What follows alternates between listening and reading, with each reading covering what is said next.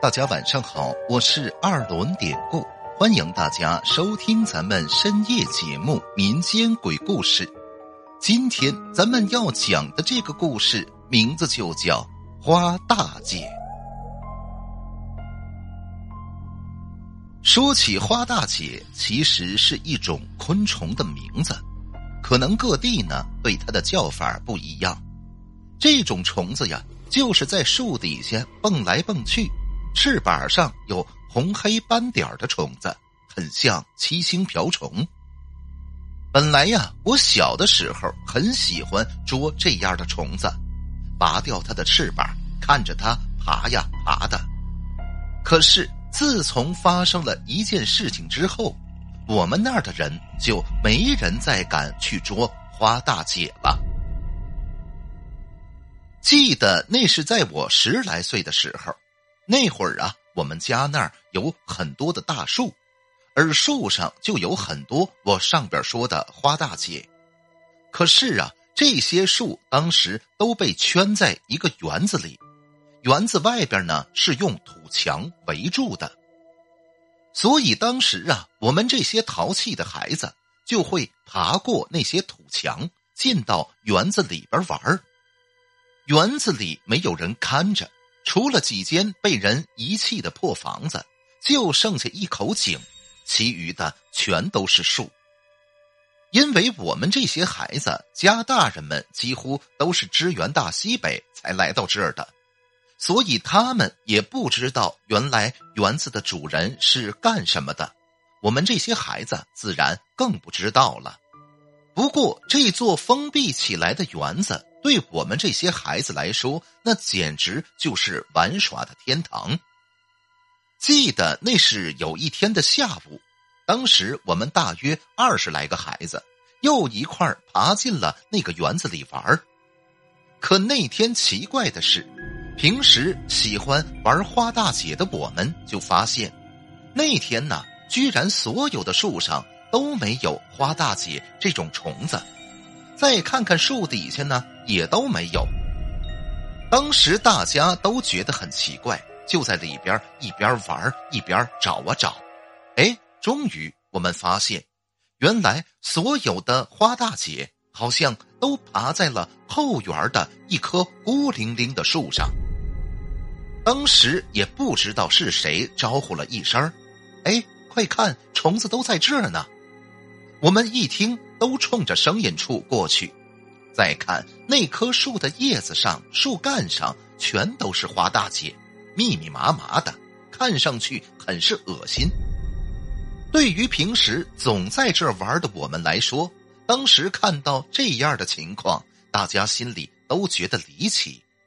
这会儿呢，谁也不敢过去捉虫子了，就在一边傻傻的看着。可也正在这时候，我们人群里有一个孩子走了过去。我不认识这孩子，因为当时我们那儿的楼房都在一栋栋的新建呢，所以有新搬来的不认识的小孩很正常。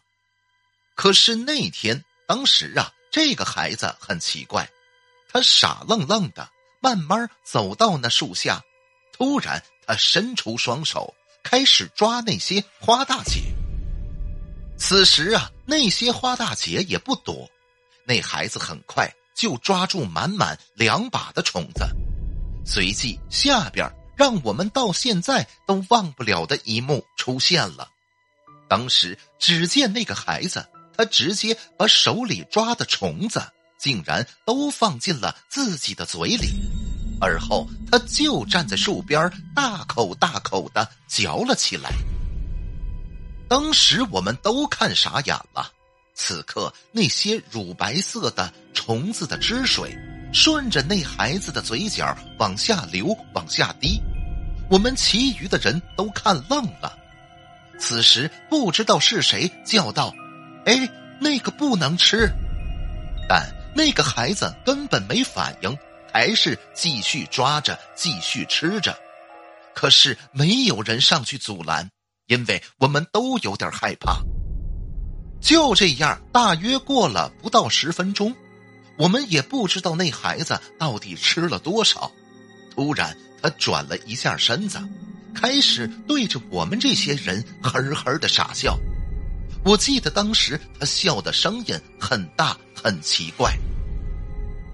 我到现在都很清楚的记得那个孩子的脸，可是我没法给大家形容。在我们这些孩子后来回忆这件事儿的时候，大家都能记得住一些细节，可是就是那个孩子的长相，我们几乎都想不清楚了。接着说，当时那天那孩子一开始冲着我们傻笑。随后，他就开始冲我们这边跑了过来，而当时那个孩子呀，就是直接从我旁边跑过去的。我们当时都以为他是疯子，虽然害怕，但也都起哄的跟着追上去。可是后边更让人头皮发麻的一幕又出现了，那个孩子居然径直跑到了园子里的那口井边随后。他根本就没犹豫的跳了进去。那口井啊不深，也没有水。当时我们这些孩子跑过去，就看见他趴在井底，头的边上有一块石头，上边有许多的血，应该就是他刚才撞的。到这时候，我们这些孩子都吓坏了，谁也不敢在原地继续待下去了。我们这些孩子就都跳墙出去，跑着叫来了家里的大人。可后边更诡异的是，那天大人们再进到那个园子里的时候，他们再看井里已经什么都没有了，甚至他们都没有看到井里有什么血迹，那一切就仿佛没有发生过一样。可是当时。这是我们二十来个孩子亲眼所见的，怎么可能什么都没发生呢？从那之后，家长们就再也不让我们去那园子里玩了。当然，我们也没有人再敢进去了。奇怪的是，我们也没听说哪家有孩子失踪。那天跳井的那个孩子，我们也都没有再见过。